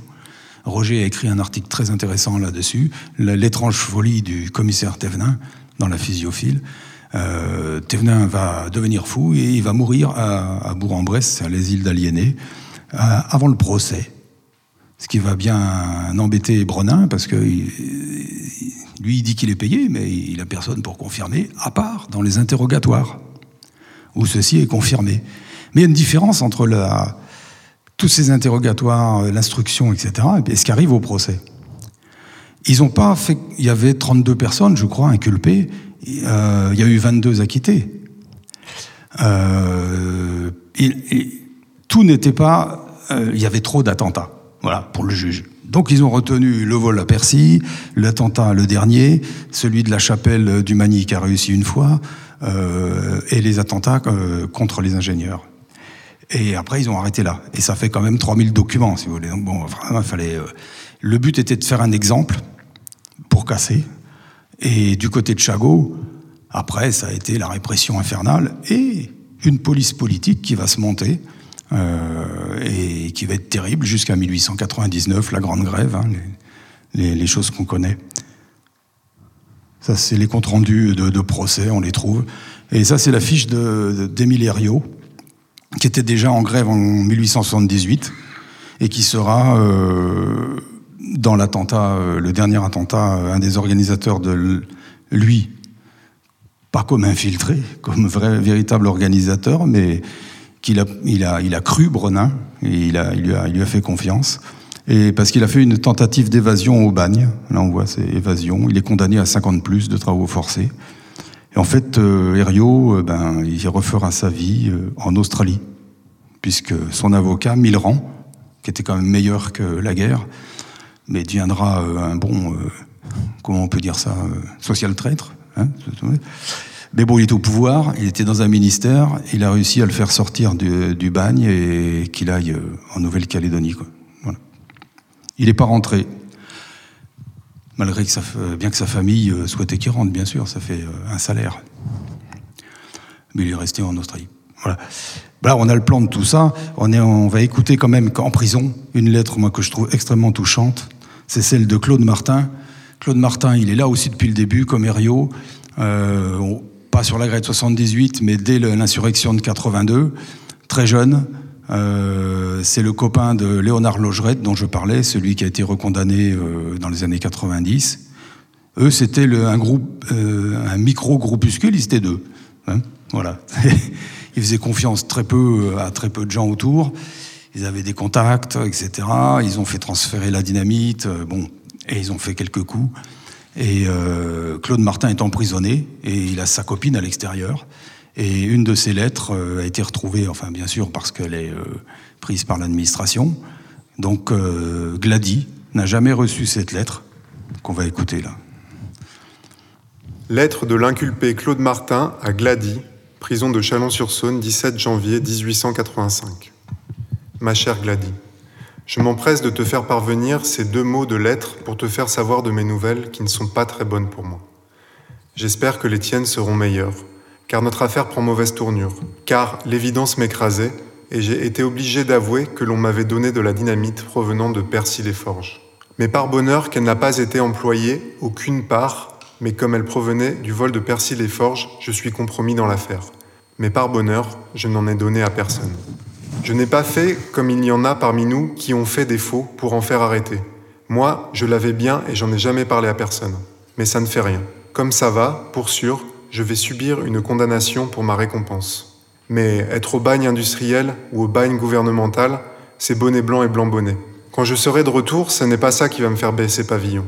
Je serai si fier après qu'avant, car je n'ai fait de mal à personne, et je ne pense pas que ça ralentisse nos amitiés. Mais pourquoi ferais-tu ces différences et pourquoi chercherais-tu qui tu es et qui je suis? Moi, je ne vois qu'une chose, c'est que je t'aime, et que ma plus grande joie serait d'être aimé de toi. Mais écoute, cher Gladys, oui, c'est bien que c'est bien que c'est presque folie à moi de t'aimer et de vouloir que tu m'aimes, mais tu l'as dit, je peux le redire entre nous. Oui, en tout, tu es digne d'être aimé. Oh, ça n'est pas aujourd'hui que je me suis aperçu de tout ça. Ça n'est pas aujourd'hui non plus que je me suis senti de l'amour pour toi. Enfin, cher Gladys, peut-être que ma captivité ne sera pas longue. À mon retour, je te promets de garder ma fidélité. Tu peux compter sur moi comme je compte sur toi. Enfin, cher Gladys, c'est tout ce que j'ai à te dire pour le moment. Bien des compliments à la Francine ainsi qu'à la reine et au Pierre Lavaux et à sa femme. Je termine ma lettre en t'embrassant de tout mon cœur et en attendant le plaisir de te revoir. Je suis pour la vie, ton amant qui t'aime. On sait aussi que la Gladie, elle l'a pas forcément attendu. Alors, oui, oui, oui c'est certain.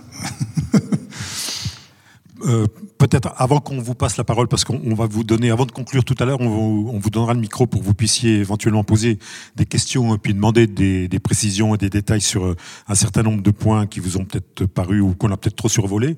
Euh, vous avez à l'écran une photo qui est une des plus célèbres hein, quand même sur cet épisode de la bande noire, qui est euh, une photo qui a été prise au moment où, où quatre des condamnés de 82, donc le premier épisode euh, le plus important, enfin le, plus fort qu'on a évoqué tout à l'heure, hein, l'histoire, l'épisode de la chapelle du bois du Verne. Cette photo, elle est récurrente, on la trouve un peu partout sur Internet, vous allez la trouver de manière un peu systématique. Est-ce que tu pourrais nous en dire deux mots et puis nous expliquer euh, quel est le parcours de celui qui est en haut à gauche? Parce qu'il me semble que celui-là, on en a retrouvé quelques traces, euh, même dans un certain nombre de familles, dans une famille euh, du, bassin, du bassin minier. Je voudrais pas me tromper, Roger, tu, tu me confirmes. on a Viennet en bas, on a deux Meples au centre, il me semble. Et euh, gauche-droite, il y a deux Villars et Garnier. Et je ne sais plus si euh, Garnier est à droite ou à gauche. Ah, c'est lui, c'est le grand, là. Voilà. Euh, bah voilà, c'était une Garnier. Alors, c'était un, des, un des, des, plus résolus en, en 82. Il était membre de la Santa Maria. D'ailleurs, tous, là. C'est le, c'est le, la base de la Santa Maria. Juillet n'a pas été photographié. Je pense qu'il y a eu euh, scission, là. il n'a pas voulu. Ils ont voulu faire cette photo eux-mêmes.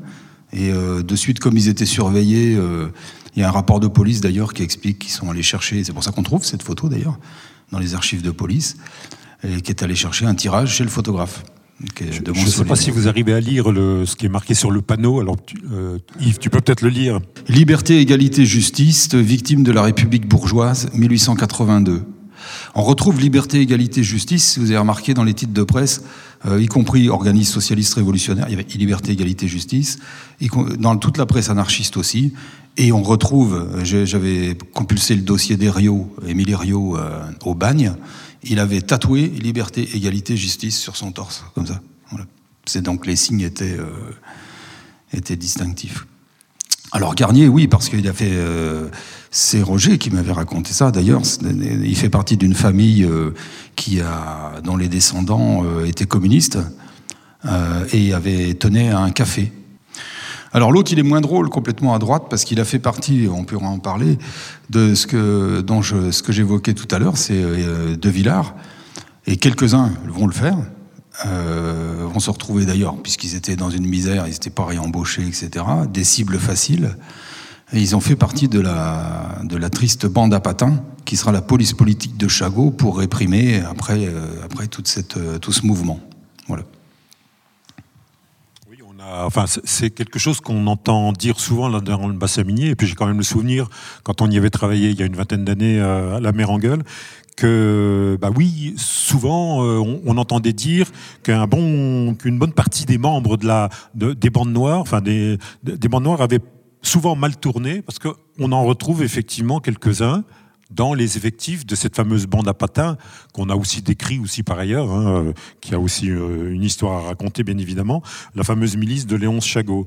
Alors bon, est-ce qu'on est sur le, sur le fantasme, sur euh, le mythe Qu'est-ce qu'on peut en dire précisément quand même? Bah, C'est toujours pareil, c'est comme l'histoire de l'infiltration policière. Il y a infiltration policière, elle existe, mais elle n'est pas de 6 ans, elle est de 15 jours. Il y a des, anciens membres de la bande noire qui, qui, se retrouvent dans la, milice patronale, mais pas toute la bande noire. Euh, la bande noire, c'était. Brenin avait quand même pas mal travaillé en 15 jours, euh, vu qu'il était quand même adhérent d'une chambre syndicale. Il estimait que, avec la mouvance, ça faisait 800 à 1500 personnes. Mais là-dedans, c'est les réunions clandestines des syndiqués, euh, des gens qui vont aux réunions mais qui font rien, et puis une minorité qui n'est pas dans les chambres syndicales, qui sont les groupes anarchistes, et qui, euh, et qui eux, on, les retrouvera nulle part dans les listes de, la bande à patins. C'est-à-dire ceux qu'on retrouve dans, euh, qui étaient en fait, euh, qui ont fait partie de l'émeute de 82, qui était massive, c'était 200 à 300 mineurs dehors. Hein. on, certains estiment à 500, je sais pas, c'est à peu près, mais c'est quand même énorme. Et, donc, euh, sur cela, vous en avez quelques-uns qui vont se retrouver dans, euh, dans la, bande à, la bande à patins, c'est-à-dire dans, dans, la police patronale. Mais ça va servir d'alibi pour décrédibiliser l'ensemble. Alors qu'aucun membre des groupes anarchistes ne se trouve là-dedans. Et on va, et on va, et on va dire anarchiste égale flic. Anarchiste égale. Euh, de la même manière qu'on a dit que les attentats étaient l'œuvre des flics. Euh, alors qu'il n'y a que 15 jours, il y en a un, le dernier bien sûr, euh, d'infiltration policière. Voilà. Alors, avant qu'on conclue cette, cette, conférence, hein, je redonnerai la parole tout à l'heure à, Yves pour nous donner ce, ce qui peut tirer comme leçon de ces épisodes-là sur le bassin minier et puis plus largement nationalement. on va prendre le temps peut-être de vous, de vous proposer de, de, de venir nous interroger ou tu as oui, tu as un micro pour euh, à faire passer. Donc il y a un micro qui va circuler. Si vous avez euh, des questions à poser, bien sûr, des demandes de précision, comme je le disais tout à l'heure, euh, c'est le moment. Hein, on, va, va, prendre le temps qu'il faut pour répondre à ça. S'il y en a qui veulent se déplacer aussi ici pour venir poser leurs questions en, en, en, pleine lumière, on peut aussi, on peut aussi procéder de cette façon-là.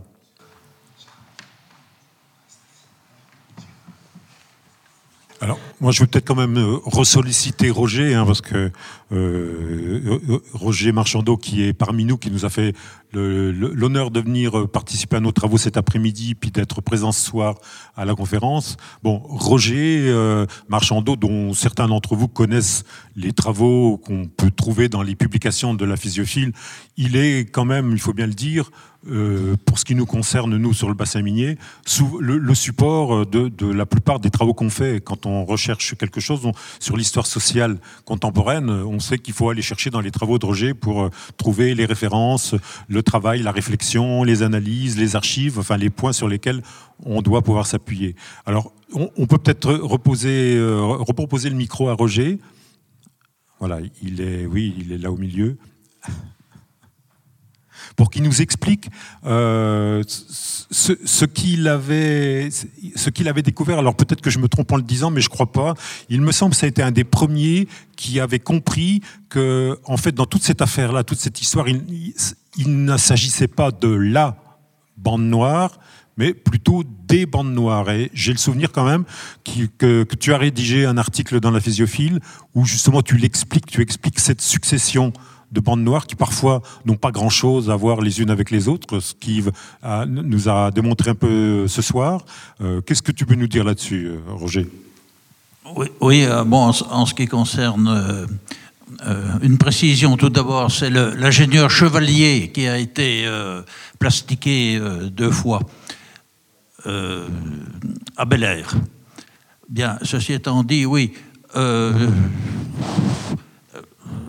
j'ai dit les bonnes noires parce que effectivement, mais tu, l'as bien indiqué dans, la conférence, c'est en général bon, il y avait des, gens, des, jeunes qui pouvaient faire partie aussi bien de, de des chambres syndicales, du parti euh, ouvrier et de rien du tout. Alors, euh, ou qui pouvait faire partie des, de deux ou de, trois, de trois mouvances. Euh, ceci étant, euh, bon, les mondes noirs, il y a, aussi plusieurs groupes hein, qui circulent dans, dans, le bassin minier, qui n'ont pas forcément de lien entre eux ou qui ont des liens pour se, passer la dynamite. Hein. Notamment, bon, il y a le, groupe des, 37 de Percy, il y, a, ceux du Mani, enfin, il y, en a un peu partout. Hein. Euh, ce que je voulais dire aussi, c'est que euh, un repenti célèbre qui a fait partie de, de la bande à patins, c'est Dessolin. Hein. Qui est du Mani, qui avait mis la, la, la dynamite à la chapelle du Mani. Donc voilà. Dessolin était dans la bande à patins Oui, Dessolin était dans la bande à patins. il, avait, il a même été, euh, quelques années plus tard, il, a même été pris à partie par euh, l'Union républicaine. Euh, c'est pas Millet dont tu parles plutôt?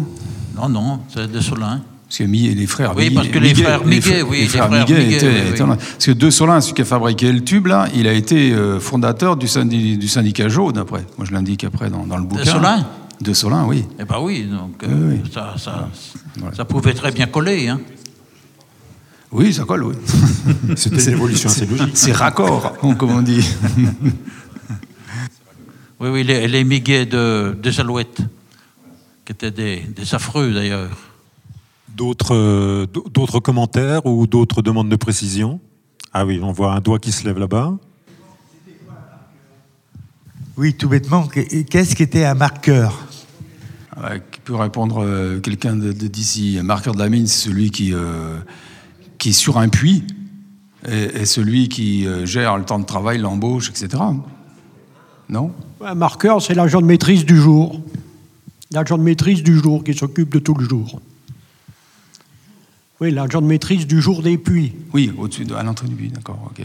Ceci dit, il y a aussi des attentats euh, nominatifs euh, euh, sur des personnalités. Par exemple, le maire de Sanvigne, Grelin, a, été, visé hein, à Sanvigne. Il bah, faut dire qu'il avait un, peu. il avait fait des communiqués un peu, un peu durs pour le groupe de Percy qui avait fait passer un communiqué dans la presse anarchiste de Lyon en disant qu'il allait le regretter.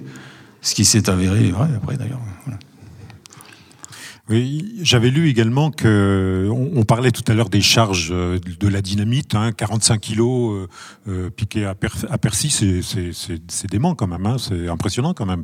Mais on note aussi quand même que la quantité de poudre, la dynamite utilisée dans chacun des attentats est très différente en fonction de la cible à laquelle euh, ils sont confrontés. En termes clairs, quand ils cherchent à mettre à bas euh, euh, un mobilier religieux ou, quelque chose comme ça, bon, ils se débrouillent pour que ça fasse tomber la croix éventuellement, mais c'est sans plus. Par contre, on, on note bien que quand il s'attaque, par exemple, à, l'ingénieur, euh, aux alouettes, euh, auxquels il s'attaque à plusieurs reprises, parce que je crois qu'ils y vont quatre fois, quatre fois de suite, ils, cherchent à, faire exploser sa chambre. La charge explosive est très importante, ça fait des dégâts très importants dans sa maison, et on cherche bien à, l'éliminer, puisqu'on se débrouille pour que la charge explosive euh, explose, enfin fasse exploser la chambre. Coup de bol pour lui, coup de malchance pour euh, les terroristes, en, l'occurrence, euh, les quatre fois, il n'est pas là. il échappe de peu, mais les dégâts sont considérables. Donc on voit bien quand même que l'organisation même, la, la, planification des attentats qu'ils mènent, ces, jeunes, est très variable en fonction des cibles, des cibles auxquelles ils s'adressent. Tout à fait. D'ailleurs, dans, le dernier attentat, qui est raconté euh, par l'intermédiaire de Brenin, Geslav, Ferriot, euh, euh, voilà, Geslav demande plus de dynamite. Lui, il dit ça va pas faire quoi. il en faut plus. Et c'est plutôt Herriot qui dit ça suffira quoi, qui, pondère. Voilà. Et contre Etienne, le marqueur, c'était deux attentats, hein, deux. Le premier manqué, et le second, l'attentat à Souricière, euh, qui était une provocation policière. Les mineurs savaient utiliser la dynamite, c'était aussi. Hein, ils utilisaient, donc ils savaient euh, Certains. gérer. D'ailleurs, ils étaient listés. On retrouve, euh, quand ils ont enquêté après les premières explosions, on retrouve les listes. L'enquête policière, c'est qui, a, qui a accès à la dynamite. Donc, euh, bien sûr, il y en a. Donc, ils ont listé tous ceux qui ont accès à la dynamite, interrogés, etc. Il y a eu énormément d'interrogatoires pendant ces années-là. Des gens qui ont été arrêtés, qui ont été gardés un mois, deux mois. Euh, ça a été euh, sur le bassin, c'était énorme. Et, il y a eu une législation d'ailleurs qui, découle de là. Euh, la loi sur le transport de la dynamite de 1882. Pour ceux qui étaient dans les bois hier, on a diffusé le début euh, de, ce texte.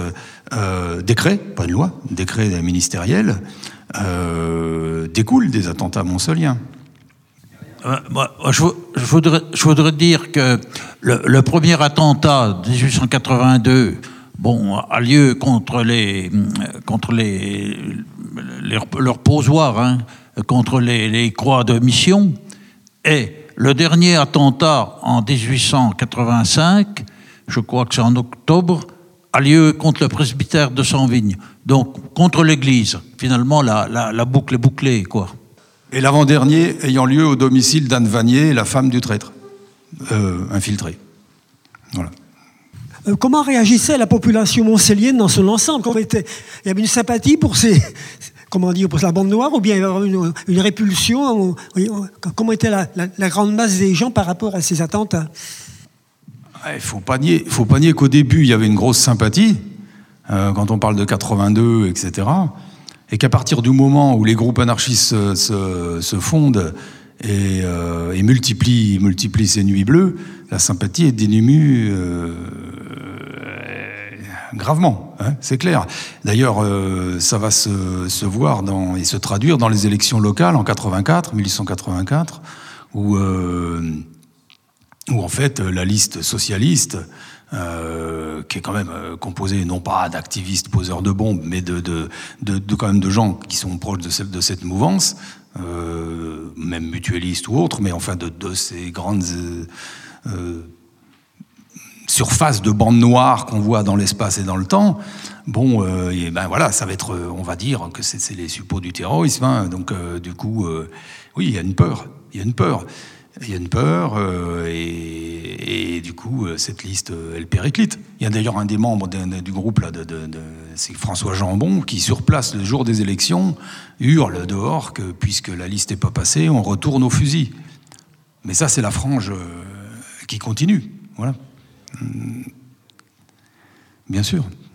Oui, moi, je voudrais rajouter le, effectivement, hein, la population bon, soutenait le, mouvement, euh, puisqu'au Bois du Verne, euh, comme, tu l'as dit, hein, presque tout, dans chaque famille, il y avait un, membre de la famille qui faisait partie de la bande noire. Et c'est pour ça qu'on appelait le, a appelé très longtemps le Bois du Verne euh, le quartier rouge. Hein. Bon, ça, ça, ça, a changé depuis, mais voilà. Et, bon, c'était surtout les, les, les, gens plus âgés, les mineurs plus âgés, qui ont, euh, qui ont moins soutenu effectivement euh, les jeunes, hein, les, jeunes euh, qui s'étaient radicalisés. Bah oui, parce que bon, bah, ils avaient souvent une famille à nourrir, hein, donc ils, pouvaient être du jour au lendemain mis à pied par, par Chagot, par la compagnie. Hein. Oui, euh, j'ai lu le, bouquin de Jérémy Beurier et Soufflet, je ne sais plus son prénom, Les Téméraires. Est-ce qu'on peut estimer qu'il y a une similarité dans les, ressorts psychologiques entre les jeunes euh, de la bande noire à cette époque et les jeunes résistants pendant la Seconde Guerre mondiale, même si les cibles n'étaient pas les mêmes Est-ce que la révolte était similaire? Enfin, est-ce qu'on peut estimer qu'il y, ait des. Ouais, c'est un, très bon livre, Les Téméraires. Ça, ça, je l'ai lu aussi. Euh, euh, et c'est. Euh, je, confonds Soufflet, son prénom. Gérard Soufflet, qui, qui, me l'avait offert. Et j'en ai beaucoup discuté avec lui. Et oui, moi je pense que. Enfin, c'est un. Oui, plutôt ce, ressort psycho, euh, psychologique, je, comprends ce que tu veux dire. Lui, il appelle ça les petits-fils de petits-fils. C'est-à-dire, euh, effectivement, c'est ça, c'est-à-dire nourri du récit des grands-pères. Ça saute, hein, une euh, voilà, et qui d'ailleurs reproduisent quelque chose qui est qui ces groupes, ces groupes autonomes, quoi, parce que ces petits groupes de résistants dont tout, le livre retrace, c'est un travail monumental et très précis.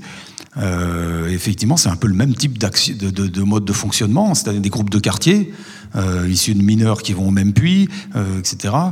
et qui, qui en fait n'ont pas d'ordre à recevoir de personne. Voilà, ça c'est très clair, quoi. Ça, c'est à ce côté un art quand même. Euh, à Monceau, moi, je l'ai senti. Euh, je suis de Montchanin, moi, si vous voulez. Donc, euh, j'ai le cul entre deux chaises. Je suis allé au lycée du Creusot, et puis je faisais la bringue à Monceau, voilà. Parce que c'est pas drôle au Creusot. Mais c'est, il y a, y, a, y a cet esprit qui est qui est, encore vivace, quoi, euh, qu'on retrouve dans. Oui, c'est un ressort psychologique, sûrement. Ça faudrait faire, faudrait étudier ça. Je pense que cette histoire, il faut l'étudier. Il y a beaucoup, beaucoup de documents. Euh, il faut, il faut trouver d'autres biais pour euh, pour la travailler, pour effectivement le point de vue psychologique des, des, populations, la déchristianisation aussi de cette population à Monceau à l'époque cette attaque de l'Église extrêmement violente qu'on retrouve nulle part ailleurs en France, qu'on va retrouver en Espagne, voilà, qui est à la mesure de l'oppression cléricale locale aussi. Hein, elle, est à, elle, est à, sa dimension, quoi. Il y a, ça. C'est un esprit frondeur euh, quand même ici. Il faut pas le nier. Euh, il existe. Hein. On l'a vu en 47 aussi euh, pendant les grèves des mineurs. C'est quand même quelque chose. oui, voilà. Effectivement, mais ce livre, je le recommande, hein, c'est un très très bon bouquin. Bonsoir à tous. Dans, l'histoire de Monceau, euh, moi je me suis fait un, petit, euh, disons, euh, regard un petit peu particulier sur le monde associatif. Et en se penchant un petit peu sur le monde associatif, on s'aperçoit que la plupart des sociétés existent en double sur Monceau, que ce soit des sociétés sportives, culturelles, musicales. Euh, je citerai simplement comme exemple l'harmonie des houillères et la fanfare des écoles publiques, les Amis réunis. Je citerai comme exemple Monceau Fémina et les hirondelles sportives. Et, les exemples sont nombreux. Et euh, je me demande si euh, cette origine de ce doublement des associations ne viendrait pas de ces petits-fils de petits-fils dont vous avez parlé, qui, ont, entendu parler de tout ce qui est société secrète et euh, finalement des résultats de la bande noire. Alors c'est hypothèse à creuser.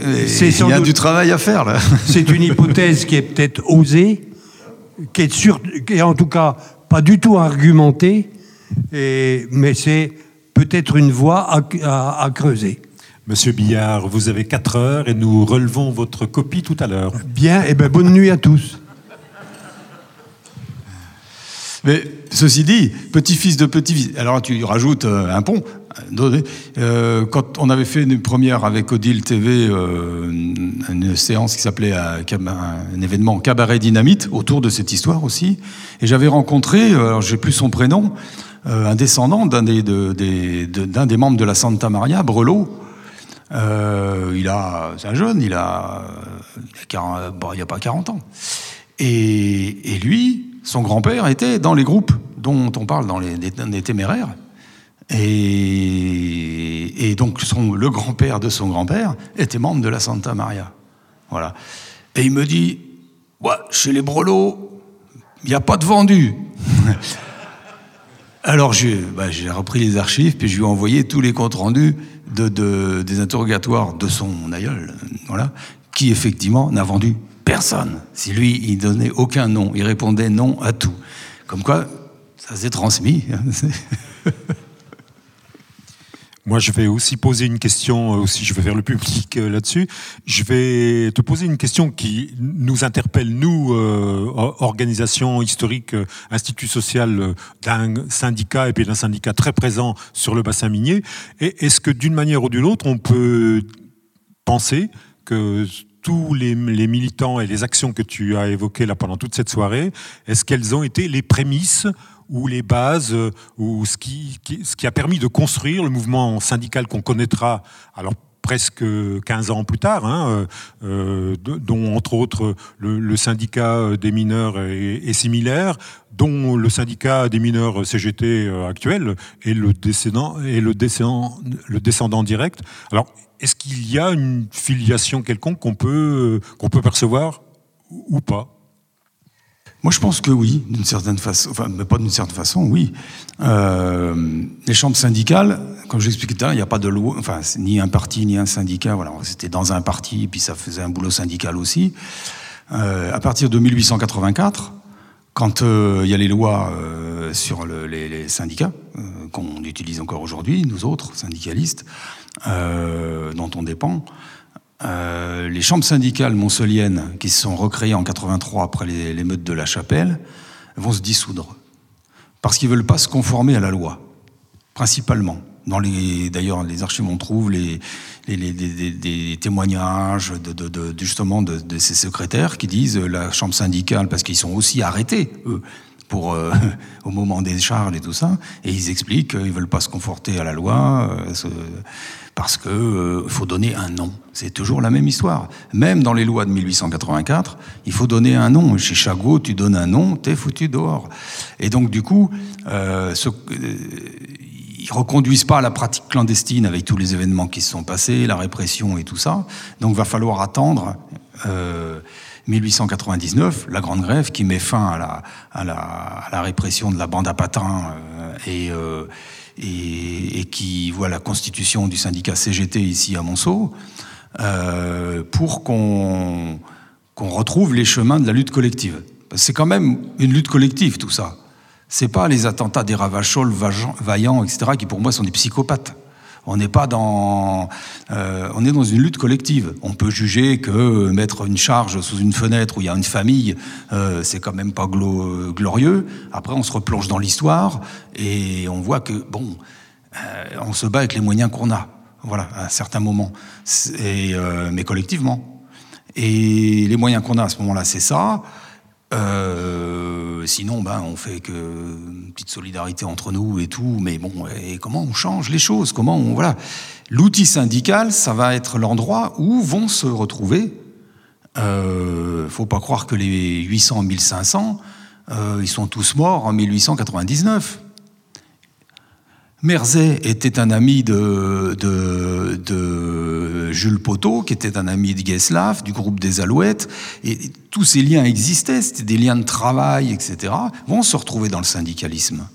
Surtout dans le syndicalisme d'action directe, c'est-à-dire le syndicalisme révolutionnaire euh, de la CGT d'avant 14. Et euh, effectivement, pour moi, il y a un lien. Alors, j'appelle pas ça, moi, comme le dirait Lénine, la maladie infantile du socialisme. Hein. c'est les prémices, oui, oui, mais c'est pas, euh, voilà. Il y avait un, mémoire qui avait été écrit sur la bande noire euh, de Sophie Touillon, justement, dans les années 80. Elle balaye ça comme ça en disant que, bon, bah, elle dit pas la maladie infantile, mais elle a une autre formule. Ça veut dire ça, quoi. Non, c'est, euh, une organisation qui correspond au moment. Après, elle se retrouve dans le syndicalisme. Ah, pas tous, bien sûr. C'est comme, euh, mais il y a un lien. Il y a un lien. Et, on va le retrouver d'ailleurs par la suite. Euh, hein, le, mouvement syndical, il a, il a des épisodes hein, par la suite. Euh, Alors peut-être pour terminer euh, rapidement, si on, si, si en, tant que ah, ah bah, je voudrais simplement ajouter. Je, coupe la parole à Roger, ça se fait pas. ce, que tu viens de dire là, c'est férocement exact, parce qu'on a quelqu'un comme Claude Forêt, hein, qui a été euh, adjoint au maire de, Bouvry, qui a été conseiller général, et qui a été aussi euh, délégué syndical. Hein, euh, on, le voit arriver 1898-1899, et c'était un ancien de la bande noire. Hein, bon, qui n'a pas fait euh, exploser de dynamite, lui, mais qui assistait aux, réunions. Ah, alors peut-être pour... Oui, là, ça a l'air d'être bon cette fois-ci. Peut-être pour terminer euh, et conclure euh, cette conférence, est-ce que tu pourrais nous dire, et puis est-ce qu'on peut répondre d'ailleurs à cette question, euh, les, ces jeunes révoltés dont on a, parce que ce sont quand même plutôt des jeunes, effectivement on a bien compris qu'il y avait aussi un phénomène de génération, est-ce que ces jeunes révoltés du bassin minier, avec tous ces événements parfois violents, hein, bien évidemment, mais est-ce qu'ils ont réussi ou échoué dans, leur tentative de remettre en question le, le, joug patronal, le, le joug euh, clérical, le, capitalisme qu'ils condamnent et qu'ils dénoncent en permanence. Est-ce qu'ils ont réussi dans leur, euh, tentative? Bah, Vous imaginez bien qu'on ne va pas dire qu'ils ont renversé le capitalisme, euh, effectivement. quoi. qu'est-ce, que, qu'est-ce qu'est la réussite là-dedans? C'est-à-dire que ça rejoint la question précédente. La réussite, ils ont fait monter, ils ont fait monter les, enchères. C'est-à-dire, euh, la loi de 84, à mon avis, elle, est, euh, elle était prévue par le pouvoir, Valdez-Crousseau, euh, mais elle ne devait pas sortir hein, tout de suite comme ça. Elle était avancée. elle est une réponse directe aux attentats monsoliens. ils ont fait monter les enchères, c'est-à-dire c'est un moyen de pression. Eux n'en avaient pas conscience comme ça. Eux, ils se battaient au, jour le jour. Donc c'est une lutte, c'est une lutte de révolter. C'est pas une lutte. Euh, euh, ils, étaient d'ailleurs extrêmement. Euh, il y avait un côté, je sais pas poétique, mais quand il y a des interrogatoires, par exemple, les membres du groupe de Percy les Forges, des tout jeunes, ils ont 16, 17 ans. Il y en a un qui répond On n'a pas voulu donner un paquet de dynamite à celui-là parce qu'on sait que c'est un collectiviste. Euh, quand ils s'échangent dans les réunions, euh, en marge des réunions, euh, les paquets de dynamite. Il dit parce qu'il faut en garder quand la révolution, elle va éclater à Percy. Alors la réussite, pour lui, c'est la révolution à Percy. Mais oui, ce n'est pas, pas la société d'aujourd'hui. Et il faut voir une chose, c'est que dans les statuts des chambres syndicales, et ça c'est un phénomène, je crois, très important, un phénomène, quelque chose de très important, dans les statuts des chambres syndicales, euh, on a vu le livret de, Jean Viennet. On parle de fédéralisme. C'est-à-dire, l'État central, c'est l'ennemi, depuis la commune, etc. Euh, c'est du fédéralisme. Donc eux, ils pensent qu'on peut s'autonomiser sur un coin.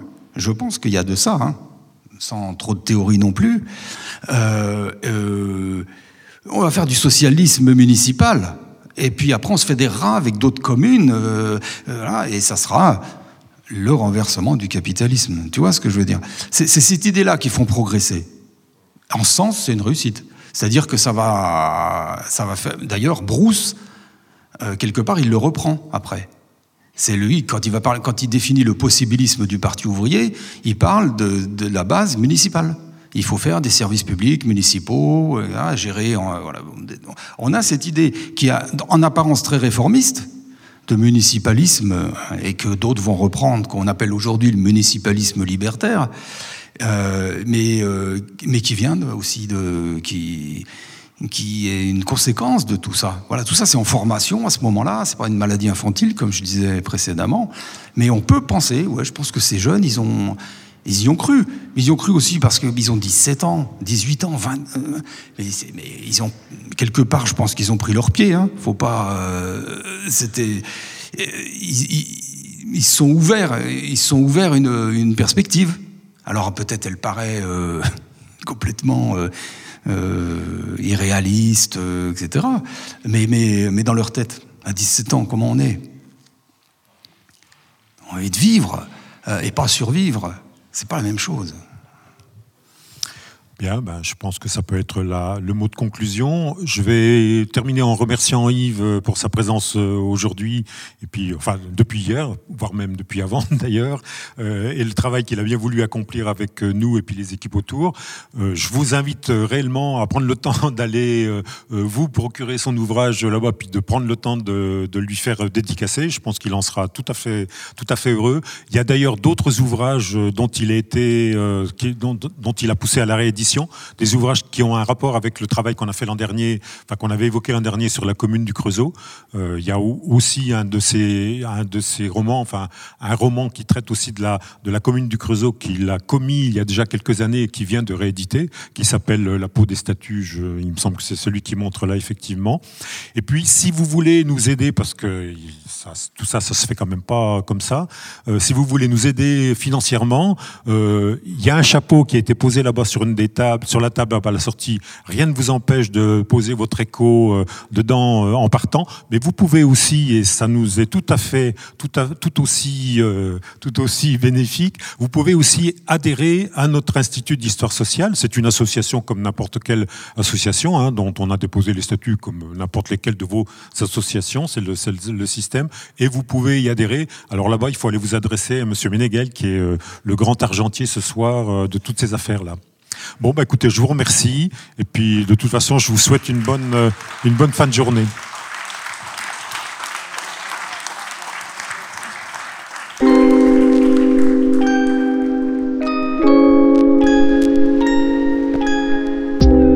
La bande noire, une conférence de Yves Meunier, enregistrée par Odile et organisée par l'Institut d'histoire sociale de la CGT en Saône-et-Loire, en partenariat avec l'Union départementale CGT 71, l'Union locale CGT Montsolémine, le syndicat des mineurs CGT et la Fédération de Saône-et-Loire de la libre pensée.